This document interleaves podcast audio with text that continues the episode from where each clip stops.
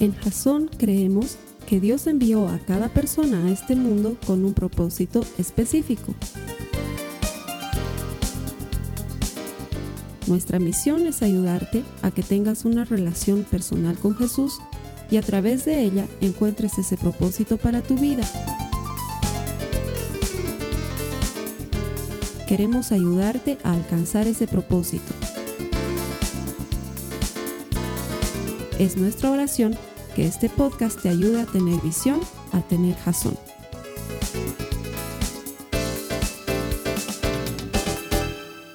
Hola jazonauta, gracias por conectarte, bienvenido.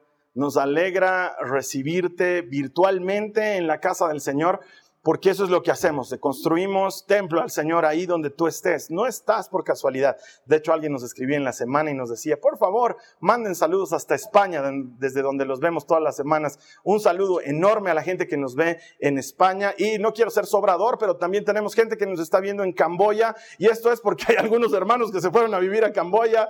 Camboya, ¿saben dónde es eso?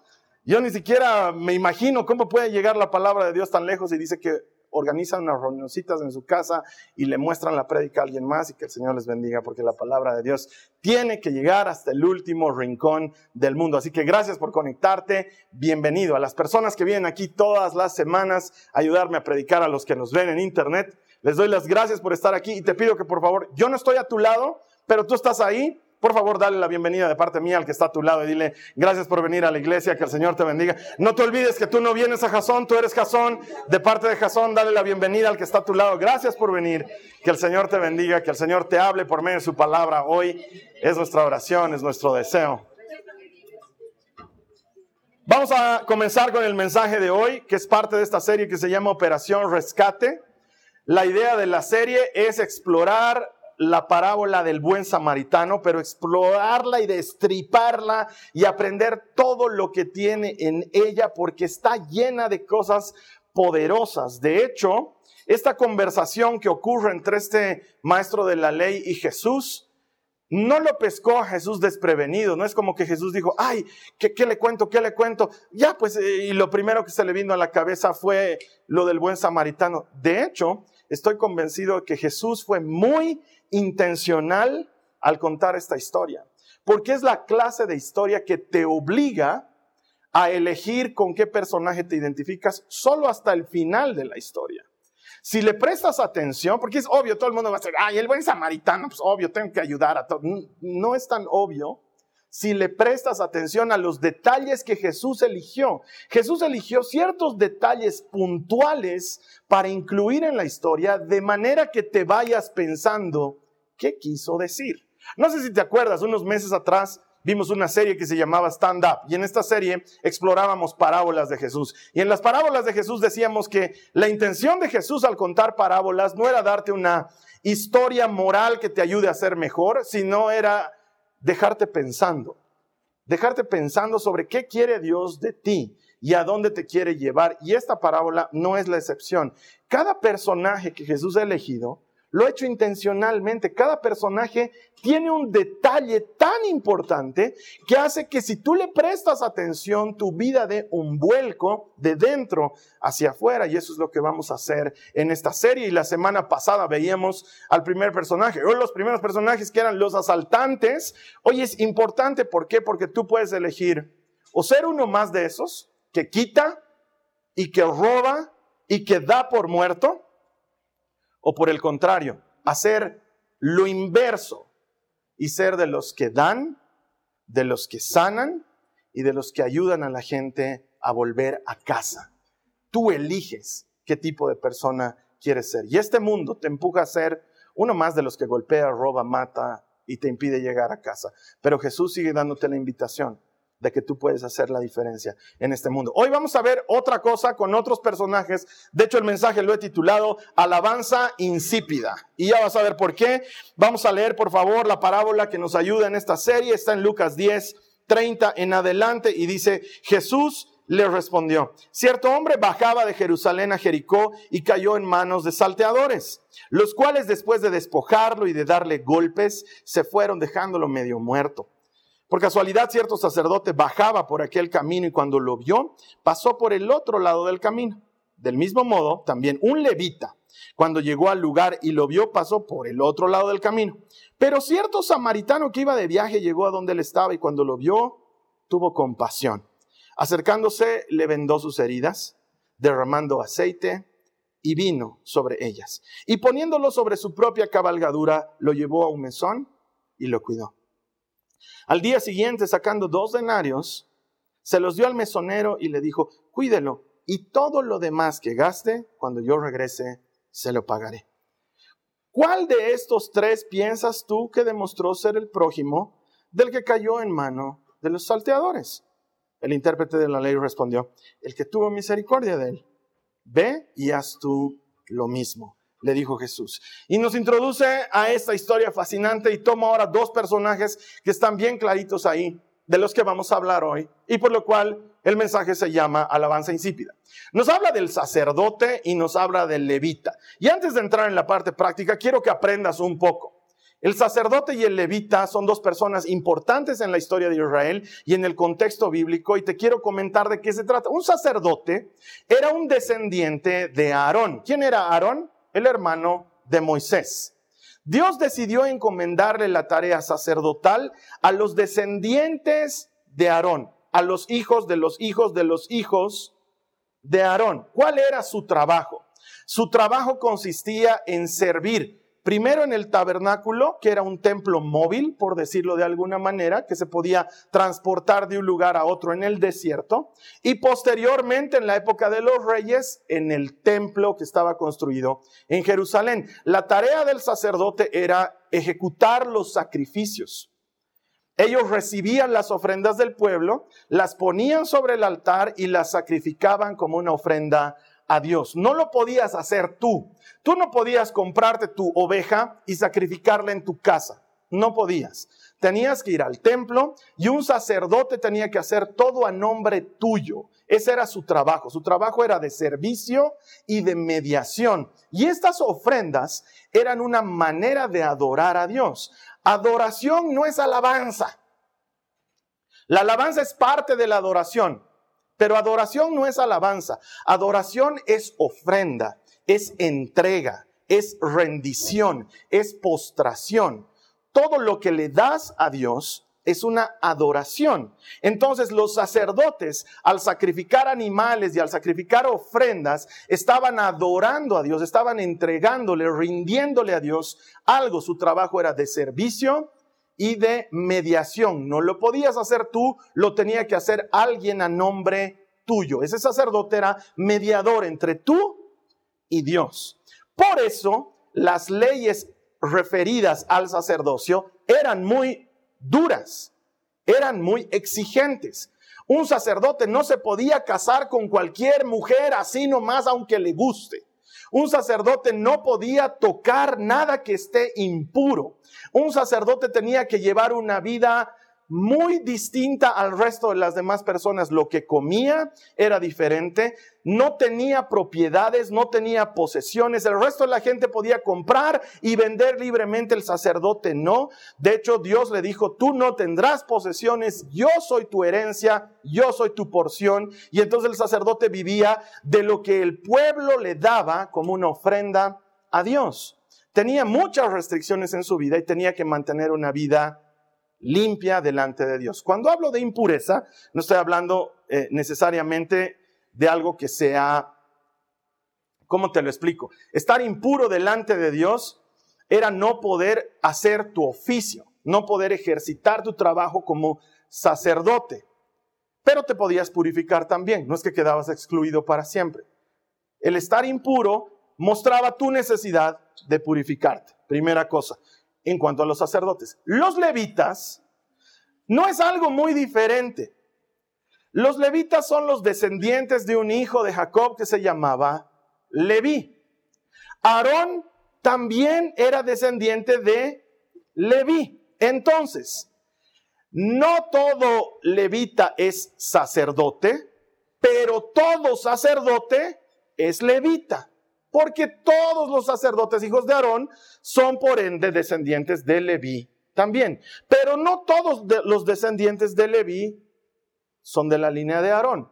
Entonces, digamos que Aarón tuvo sus hijitos, Pero este otro hijo de Leví tuvo sus hijitos, como Moisés, por ejemplo. Moisés tuvo sus hijos. Los hijos de Moisés no eran sacerdotes, pero sí eran levitas. ¿Qué hacía un levita? ¿Cuál era el trabajo de un levita? Esta, es la parte en la que quiero que aprendas, me la paso y luego vamos al otro, pero quiero que aprendas. ¿Qué hacía un levita? Un levita se encargaba de los utensilios del templo.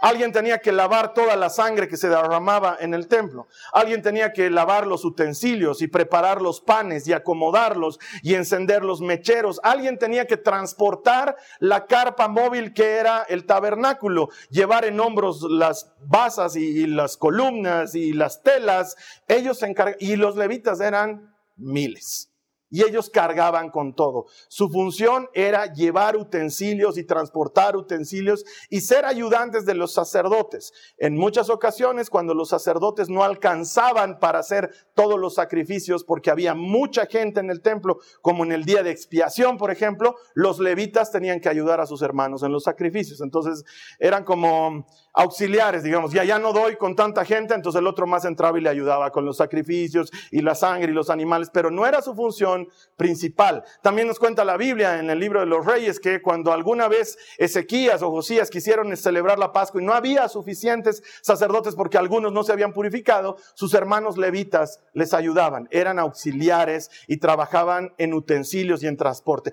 Pero a partir del rey David, los levitas eran los encargados de la adoración en el templo. Y hubo este hombre que se llamaba Asaf, que transformó la adoración en otra cosa. Tú ibas al templo a cualquier hora del día y ahí había un grupo de levitas alabando y bendiciendo a Dios como adoración, como ofrenda.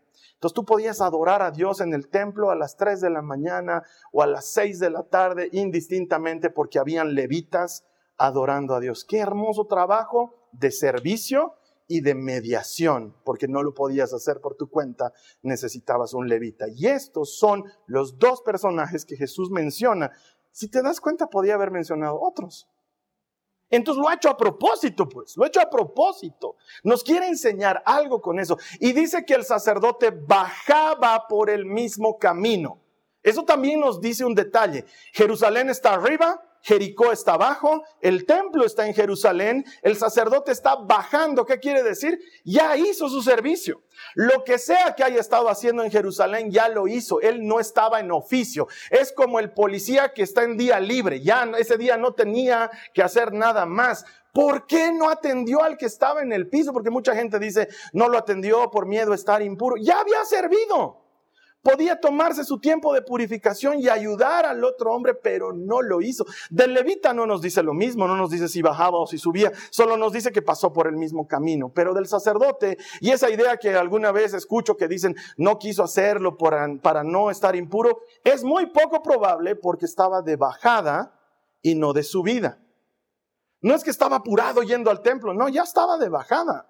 Todo lo que sea que tenía que hacer en el templo, ya lo hizo. Entonces tiene que haber alguna otra razón. Y aquí viene recién la parte práctica, toda la enseñanza ya pasó. Ahora sí comienzo a predicar. El problema del sacerdote y el problema del levita es el problema de muchos hoy. Poner la ley por encima del hombre. Ese es el verdadero problema. No sé si has leído este libro de Chapman, Los cinco lenguajes del amor, muy famoso entre los cristianos. Uno de los lenguajes del amor es el de los regalos, dice él. Hay gente que valora grandemente que les regalen cosas. Hay hermanos que me regalan cosas. No te estoy diciendo que me regales, pero hay hermanos que me regalan cosas. Y hay algunos hermanos que me han regalado cosas de Superman que valoro grandemente y que los tengo en mis oraciones todo el tiempo. Qué lindo es cuando te regalan algo que te gusta y que con lo que te identificas y que le vas a dar buen uso. Y qué feo es cuando te regalan por obligación. ¿Qué, ¿Has debido recibir alguna vez uno de esos regalos? Alguien que te regala algo porque hay que regalarle algo, ¿no ve? Yo me acuerdo que con mi mamá, cuando éramos jóvenes, mi hermano y yo, sufríamos mucho cuando, ¡ay, Día de la Madre! ¡Ah! ¿Qué le vamos a regalar a la mamá? Pero ella dice que es fácil regalarle. No, es imposible regalar. Y en la desesperación y en dejarnos pisar, íbamos y comprábamos lo que sea.com y se lo entregábamos el Día de la Madre. Y mi mamá, como buena mamá, era, gracias, mis hijitos. Y conozco un par de historias más que no las puedo contar aquí porque no he pedido permiso, pero qué horrible es recibir ese regalo que, ¿en serio? ¿En serio me estás dando esto? Y gran parte de lo que está sucediendo aquí con, los con el sacerdote y con el levita es eso. Que en el ser cristiano nos olvidamos por qué somos cristianos y en lugar de que nuestra vida sea una ofrenda permanente, porque esa es la idea, que nuestra vida sea una ofrenda todo el tiempo, pensamos que tiene que ser una ofrenda en los horarios de oficina, ¿no ve? En los horarios y en los días en los que soy cristiano. Cuando soy cristiano, me porto como cristiano, pero cuando no es hora de ser cristiano, no es domingo, no es día de compartimiento bíblico, entonces no tengo que ser tan cristiano tampoco. Y ponemos la ley por encima del hombre. Y nos olvidamos que esto es una ofrenda. Mira lo que dice el Señor en Oseas, en el capítulo 6, en el verso 6. Ayúdame a leerla, por favor. Dice, quiero que demuestren amor, compasión, no que ofrezcan sacrificios más que ofrendas quemadas, quiero que me conozcan. Cuando Dios pone una ley, cuando nos llama a ser cristianos, cuando nos entrega la salvación, no es para que vivamos un estilo de vida rígido, sino para que sea un estilo de vida contagioso. La ley nunca pretendió ser estatutos y normas de comportamiento. La ley pretendió ser un distintivo de Israel.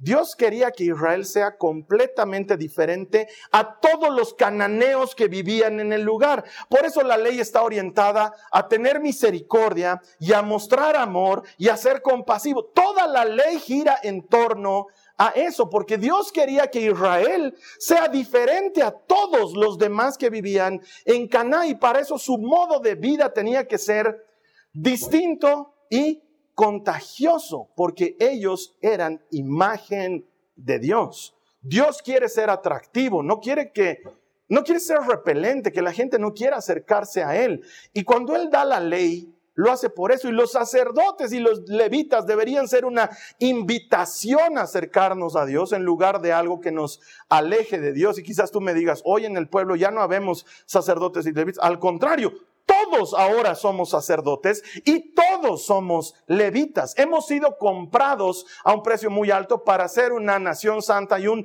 real sacerdocio. Y todo sacerdote es levita, pero no todo levita es sacerdote. O sea, todos nosotros somos sacerdotes y levitas y no para hacerlo solo el día del servicio de iglesia, es para hacerlo siempre. Y nos olvidamos la razón de ser cristianos la gracia. La gracia por la cual tú y yo estamos hoy aquí.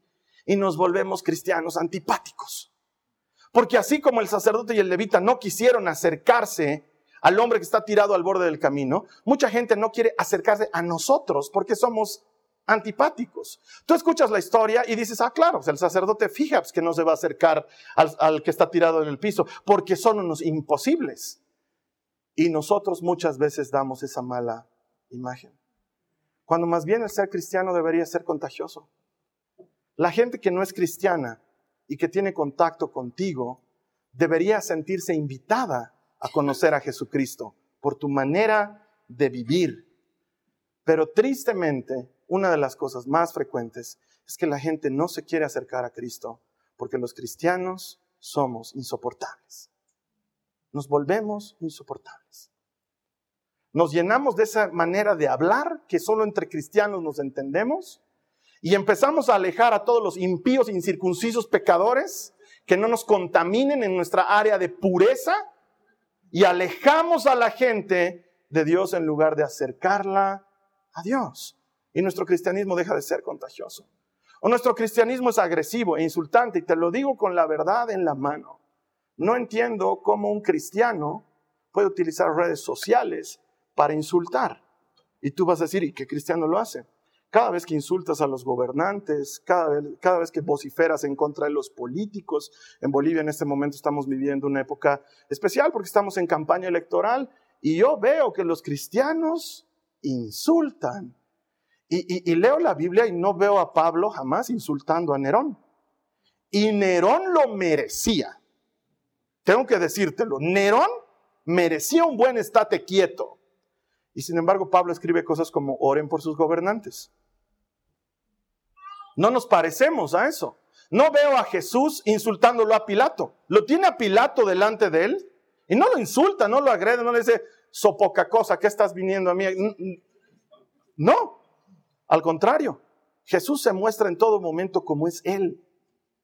Una invitación permanente a acercarse a Dios. Pilato por poco es persuadido por la personalidad de Cristo. Él no quería crucificarlo. Cristo lo había embelezado con su no tiene culpa. Así se portaba Jesús, pero los cristianos no. Y hacemos grandes campañas de odio en contra de alguien, y hermano, hermana. Hay gobernantes que lo merecen sin lugar a duda. Pero yo recuerdo que la Biblia dice que oremos por ellos, no que los maldigamos. Los cristianos nos hacemos odiosos a los ojos de los demás. Cuando nos volvemos selectivos y contigo me junto, pero contigo no me junto. Contigo sí me vuelvo amigo, pero contigo no me vuelvo amigo. Y Jesús andaba con publicanos, con prostitutas y con borrachos. Y no te estoy, porque yo sé lo que va a pasar. Aquí un hermano luego va a estar en una de esas reuniones y le va a decir a su esposa, el Carlos Alberto ha dicho que puede estar con borrachos y prostitutas, tú tranquila. No estoy diciendo eso. Estoy diciendo que nuestro estilo de vida no debería sacar a la gente, sino que debería traer a la gente. Unos años atrás, estoy charlando con un hermano eh, estamos conversando y él me empieza a sacar una lista de pastores con los que no se junta. Y no me junto con el pastor fulano y no me junto con el pastor sutano y no me junto con toda esta congregación. Y, yo le digo, ¿y por qué? Y él me dice, porque claramente lo dice el Salmo 1. No os juntaréis en silla de escarnecedores. Y yo, y yo le digo, hermano, y a mí me, recién me estás conociendo. Tal vez yo soy el escarnecedor y estás tomando mate conmigo. ¿Cómo sabes que yo sí y que el pastor fulano no? ¿Quién te dio esa medida para elegir? Porque estamos haciendo lo mismo que hace el sacerdote o el levita con el hombre al borde del camino. Medimos si merece que nos acerquemos a él. Y nuestra medida está equivocada. Poner la ley por encima del hombre es el error que tenían los sacerdotes y es algo que nosotros seguimos haciendo hoy en día todo el tiempo.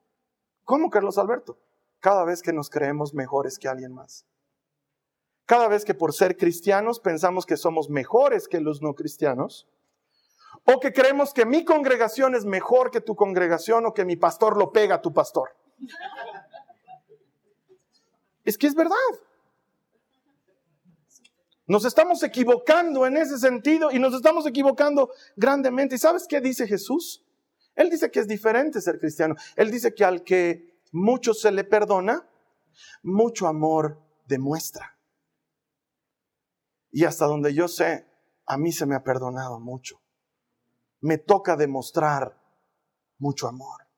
Es lo que Jesús quiere que hagamos la ley, la práctica, el ser cristiano, el tener nuestras cancioncitas, eh, está bien, todo eso está bien, pero nunca hay que ponerlo por encima de las personas porque Jesús mismo lo dice. El sábado ha sido hecho para el hombre, no el hombre para el sábado. Y ese fue el problema del sacerdote y del levita, que olvidaron que su principal trabajo era servir y ser mediadores. Y ahí estaba en el piso alguien a quien podían servir y que, ah, por quien podían mediar y no lo hicieron.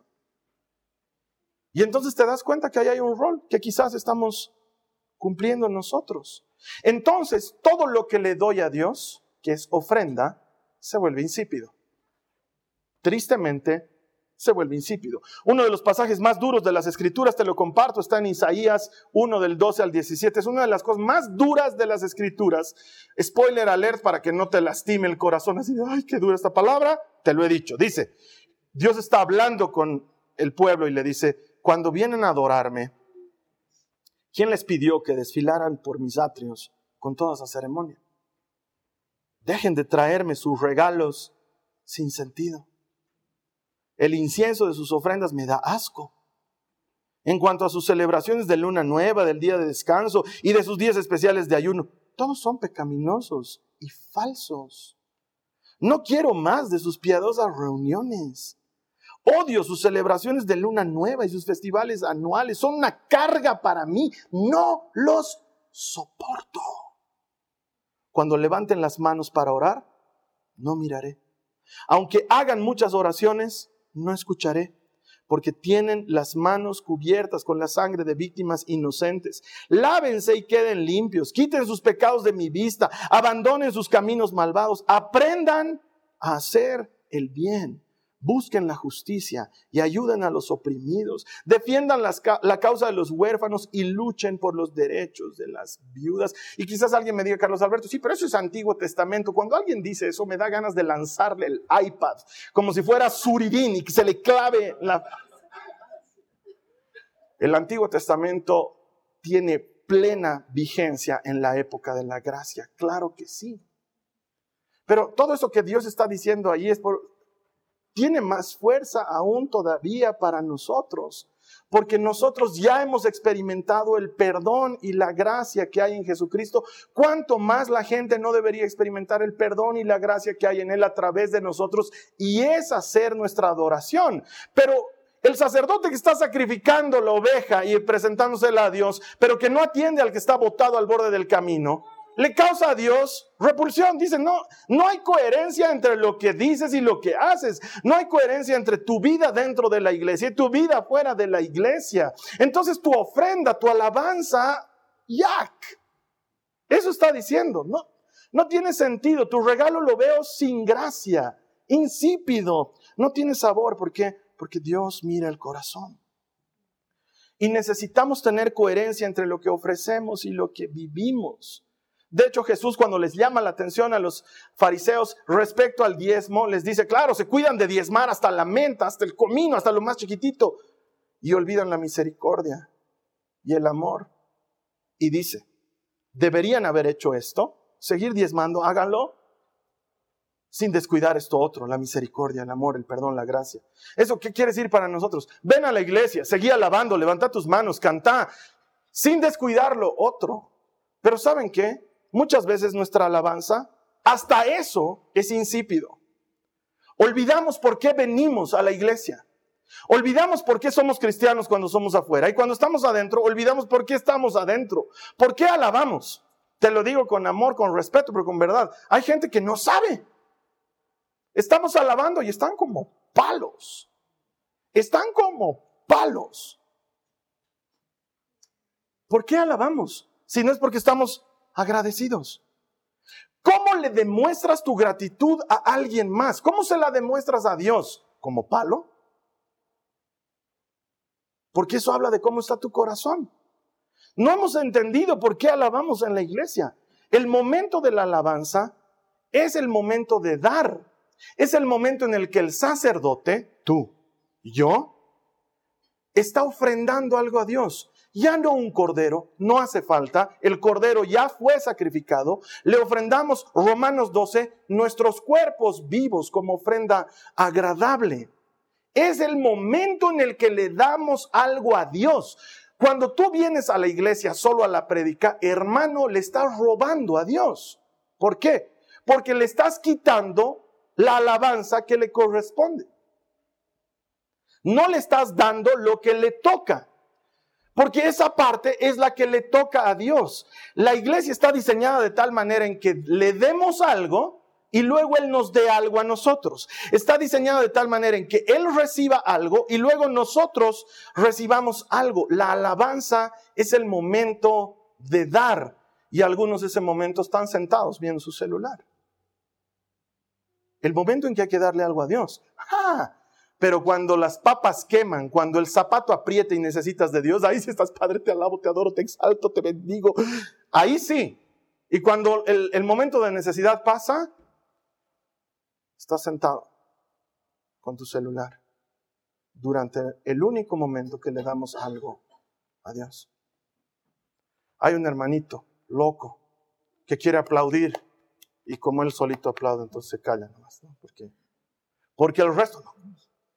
Vamos a hacer palos. ¿No se parece a la actitud del sacerdote y del levita? Que pudiendo hacer lo que saben hacer mejor, deciden no hacerlo. Es que a mí eso de la alabanza nunca me ha cuadrado, Carlos Alberto. Yo creo que el Señor debe tener serios problemas de autoestima. Necesita que todo el tiempo le digas, eres grande, eres bueno, eres fiel. Hasta falta de memoria de corto plazo debe tener. Cada, cada rato hay que decirle. El Señor no tiene problemas de estima. Quiero que entiendas bien esto. Dios no necesita nuestras alabanzas. No las necesita. Su gloria no merma cuando no le alabamos. No dice, ay, necesito que alguna iglesia me alabe, mi gloria se está, está disminuyendo. Por favor, aunque sea los hermanos de Cochabamba, alaben. No, no. No. Su gloria es eterna. Su dominio por los siglos. Los cielos cuentan su gloria. El firmamento anuncia la obra de sus manos. Lo que tú y yo hacemos cuando le alabamos es volvernos uno con el pájaro que canta, con el sol que brilla, con la nube que llueve y le dan gloria a Dios. Porque la creación entera, todos nosotros nos sujetamos al Dios creador. Él no tiene problemas de estima. Es demasiado grande y poderoso como para necesitar que le digamos que es grande y poderoso. Y entonces, ¿por qué le decimos, Carlos Alberto? Para recordar nosotros que Él es grande y poderoso. Para que nuestra alma rebelde no olvide de dónde hemos venido y a dónde estamos yendo. La alabanza se vuelve insípida cuando olvidamos eso. Cuando pensamos que es el tiempo de cumplir y ojalá no hayan puesto canciones muy largas los hermanitos de la alabanza. Y ojalá canten el éxito del momento o mi canción favorita. Y la alabanza no se trata de eso. La alabanza se trata de ofrenda, de una manifestación de amor, porque al que mucho se le ha perdonado, mucho ama. Eso hacemos en la alabanza. Le entregamos nuestro amor a aquel que todo lo puede. Mira, cuando yo era soltero y ganaba ya mi propia platita, toda mi platita la destinaba a tres objetivos centrales, porque seguía viviendo donde mis papás, entonces luz, agua, teléfono, todas esas cosas las tenía garantizadas, ¿no? Entonces podía utilizar mi dinero en lo que yo quiera. ¿Sabes en qué gastaba mi dinero? Libros, películas y música original. En es que era lindo. Hoy hay Spotify. Los jóvenes de hoy que tienen Deezer nunca van a entender el gozo que había en abrir una cajita de disco compacto y sentir el olor del librito y poder leer quién había tocado el bajo. Oh, yo me pasaba horas viendo el librito. Esa, toda mi plata iba a eso. Hasta que te conocí, me casé y tuvimos hijitas y mi presupuesto nunca más ha ido a libros, ni películas, ni discos, pero he aprendido el gozo que hay en dar. Yo me sentía feliz cuando me llegaba por Amazon mi disquito original. Uf, pero no te puedo describir el gozo que hay en mí cuando le pongo unos zapatos que le compré a mi hija. O cuando voy de viaje y le traigo algo a mi esposa y veo que lo abre y veo que le gusta. Es una alegría que no te puedo describir y luego los años pasan y me doy cuenta que esta camisa me la ha regalado una hermana en mi cumpleaños. Este jean ya ni me acuerdo cuándo me lo he comprado de tan antiguo que es no me compro cosas, pero a ellas les compro cosas. Me gusta darles. Ser papá me ha ayudado a conocer a Dios en una faceta que no conocía, el placer de dar, porque Dios es un Dios dador. Él es dador por excelencia.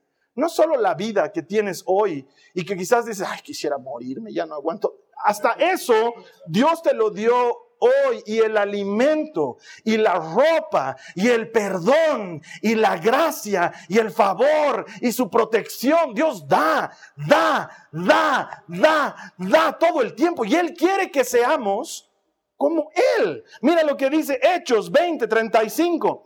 Deben recordar las palabras del Señor Jesús. Ayúdame a leer esa parte. Hay más bendición en dar que en recibir.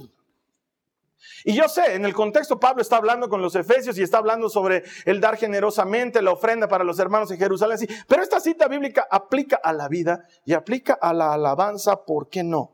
Dar para recibir. Dios sabe cómo funciona.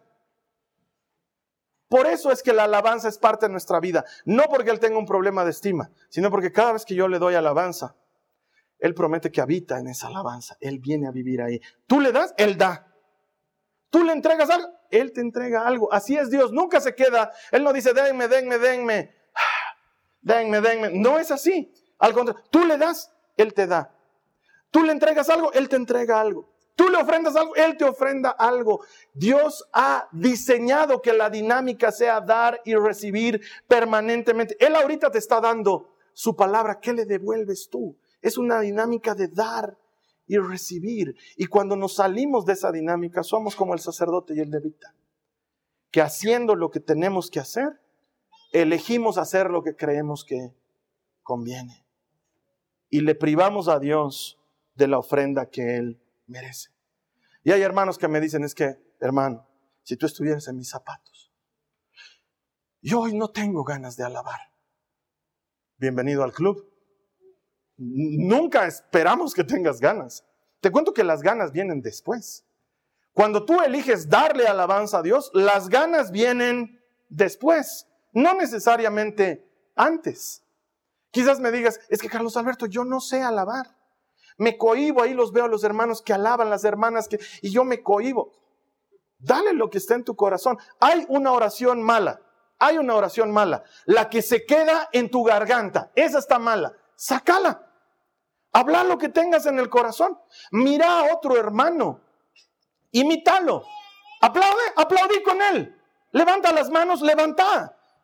¿Cuál es el problema? Si de todas maneras eso se lo estás ofrendando a Dios.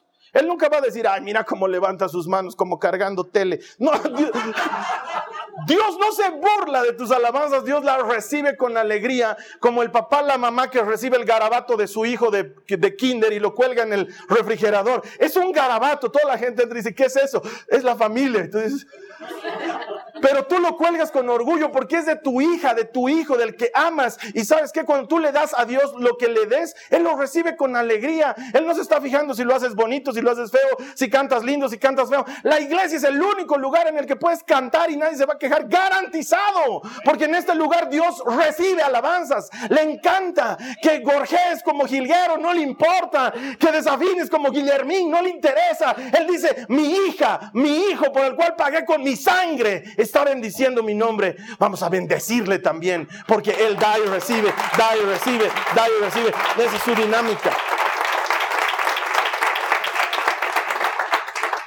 Y te olvidas de algo. Hay un caído a tu lado. Los ladrones lo han golpeado, lo han desprovisto, lo han dado por muerto. Está sentado a tu lado. Y tú eliges ese domingo pasar de largo, sin considerar que tu alabanza podría levantar al caído. Podría hacerlo. Años atrás. Estaba viviendo uno de los momentos más difíciles de mi vida en ese momento. Y era nuestra reunión habitual y yo me pongo en primera fila. Te estoy hablando de la época en la que no era pastor, era uno más. Me pongo en primera fila, comienza la alabanza. No estaba en el mejor momento de mi vida, Dios lo sabe. Es más, ese día si por mí hubiera sido, no hubiera ido a la reunión pero me pongo en la primera fila, comenzamos a cantar, levanto mis manos y empiezo a adorar, porque la Biblia dice que hay que hacerlo, no que hay que sentirlo, que hay que hacerlo. Y empiezo a adorar y me quedo adorando toda la reunión. Y se me acerca un hermano al final y me dice, Carlos Alberto, él sabía por lo que estaba pasando. Y me dice, no puedo creer que pasando por lo que estás pasando, adores como estás adorando. Yo no tenía ganas hoy día y lo que me está pasando a mí ni se parece a lo tuyo. Pero viéndote adorar a ti, me ha servido de ejemplo. Gracias. Tú no sabes a quién puede levantar tu oración o tu alabanza. Tú la estás haciendo para Dios porque para Él la hacemos, no la hacemos para el hermano. No bailas ahí para que el de, lado diga, uy, qué bonito baila, qué feeling. Este tiene, ¿no? El flow, no, no. Pero en lo que tú te mueves, en lo que tú aplaudes, en lo que tú cantas, en lo que tú le dices a Dios algo, el que está a tu lado, que ha sido golpeado por saqueadores, que ha sido desprovisto por ladrones y que ha sido dado por muerto por la vida de un sacerdote, de un levita, recibe ánimo y aliento para también ponerse de pie y sanar sus heridas.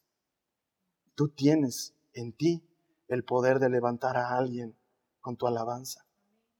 Y más importante que todas las cosas, Números 28, 1 al 2, y con esto termino. El Señor le dijo a Moisés, da al pueblo de Israel estas instrucciones, escucha estas instrucciones. Las ofrendas especiales que ustedes presentan, en ese entonces eran corderos y panes, hoy son alabanzas y cantos y alegría. Las ofrendas especiales que ustedes presentan son, ¿qué dice? Un aroma agradable para mí. Pero más importante, ¿qué dice? Son mi pan. Asegúrense de que sean llevadas en el tiempo indicado y ofrecidas de acuerdo a mis instrucciones. Dios está diciendo, es mi pan. Cuando tú cantas, así feo como crees que cantas. Cuando tú bailas, así arrítmico como te dice tu esposa que bailas. Cuando tú levantas tus manos, todo eso es mi pan. Yo me alimento de eso. Me gusta me alegro. Es un aroma agradable para mí. Hazlo como te he dicho que lo hagas. No a tu manera. Es que yo no soy de ese estilo, hermano. No soy de ese estilo. Yo soy bien sobrio en mi adoración. Sobrio. hermano, mientras adores, a mí no me interesa. Créeme, soy el menos interesado en el gualaicherío. Eso voy a tener que traducir de alguna manera. Ese es hebreo ultra antiguo para, para desorden y festejo exuberante. Mm, si quieres, hazlo. Mi invitación es a que no dejes de hacerlo. Esa es mi invitación. A que no te des el lujo de privarle de su pan a Dios. Él está diciendo, es mi pan. Cada vez que tú te quedas tieso, que miras al celular en la alabanza, que no adoras, que no participas, le estás quitando a Dios lo que es de Dios. Eso puede levantar al que está a tu lado. Eso puede levantar al caído. Oye, ¿te das cuenta que el levita y el sacerdote hicieron exactamente lo mismo que muchos de nosotros hacemos sin saber que estábamos haciendo lo mismo? Por eso, haz todo lo contrario. Ahí tienes otro personaje, el sacerdote, el levita. Haz todo lo contrario. Tu servicio es tu ofrenda. Cada que sirves a alguien, estás ofrendándole a Dios. Cada que ayudas a alguien, estás ofrendándole a Dios. Tu alabanza, tu adoración es ofrenda. Cada vez que levantas manos, cada vez que cantas, cada vez que oras, le estás ofrendando a Dios, le estás entregando algo a Él. Y ambas cosas, servicio y alabanza, sirven para levantar al caído. Y hay caídos a nuestro lado que lo necesitan. Entonces, ¿qué te diría Jesús? Anda y haz tú lo mismo. Vamos a cerrar nuestros ojos.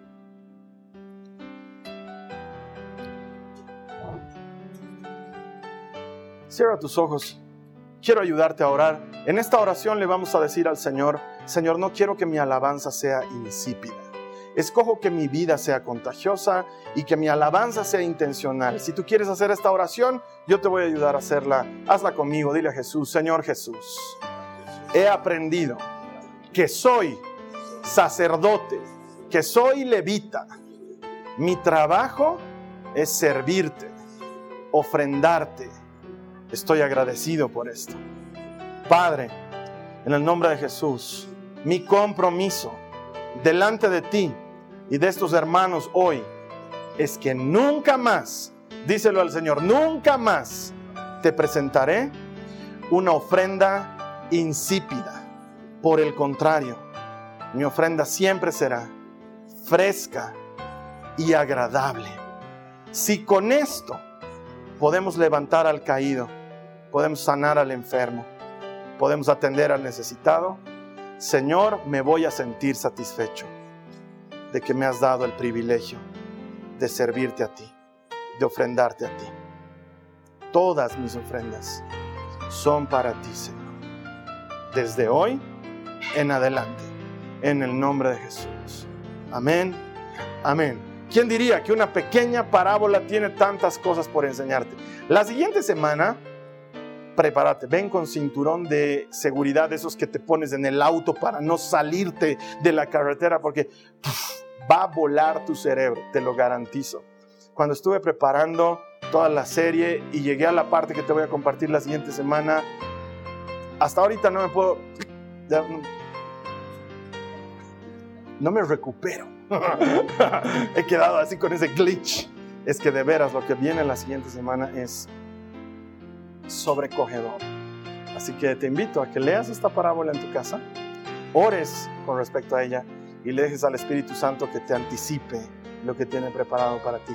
Porque hermano, hermano, no soy yo, predicador más o menos, pero el Espíritu Santo, Él es poderoso. Él hace cosas incomparables. Te voy a estar esperando aquí la siguiente semana para que todos celebremos que todo el que encuentra a Dios, encuentra a Dios. Esta ha sido una producción de Jason Cristianos con Propósito.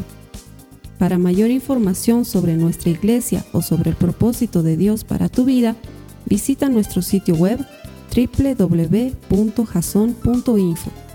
Allí encontrarás muchos recursos para animarte en tu relación con Dios, enseñanzas, nuestro blog, prédicas y mucho más.